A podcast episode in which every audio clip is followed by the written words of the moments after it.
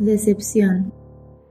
Con la misma frecuencia en la que nuestra vida está llena de posibilidades, también las decepciones aparecen. A menudo, conforme vamos creciendo, vemos que la vida no es como imaginamos y entenderlo nos resulta muy complicado. ¿Qué pasa cuando hemos confiado en el Señor y el resultado no es como lo esperábamos?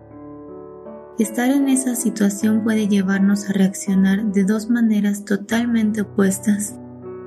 La primera es que haciendo caso a nuestro pesar en alguna decepción, el corazón se desanime y nuestra fe se debilite.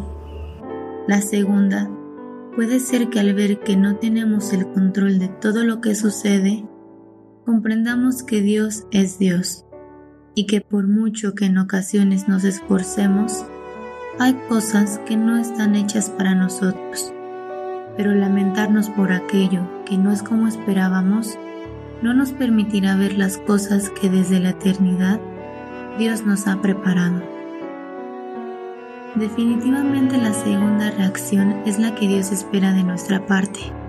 Confiemos en Él y recordemos que pase lo que pase, el Señor nunca nos decepcionará.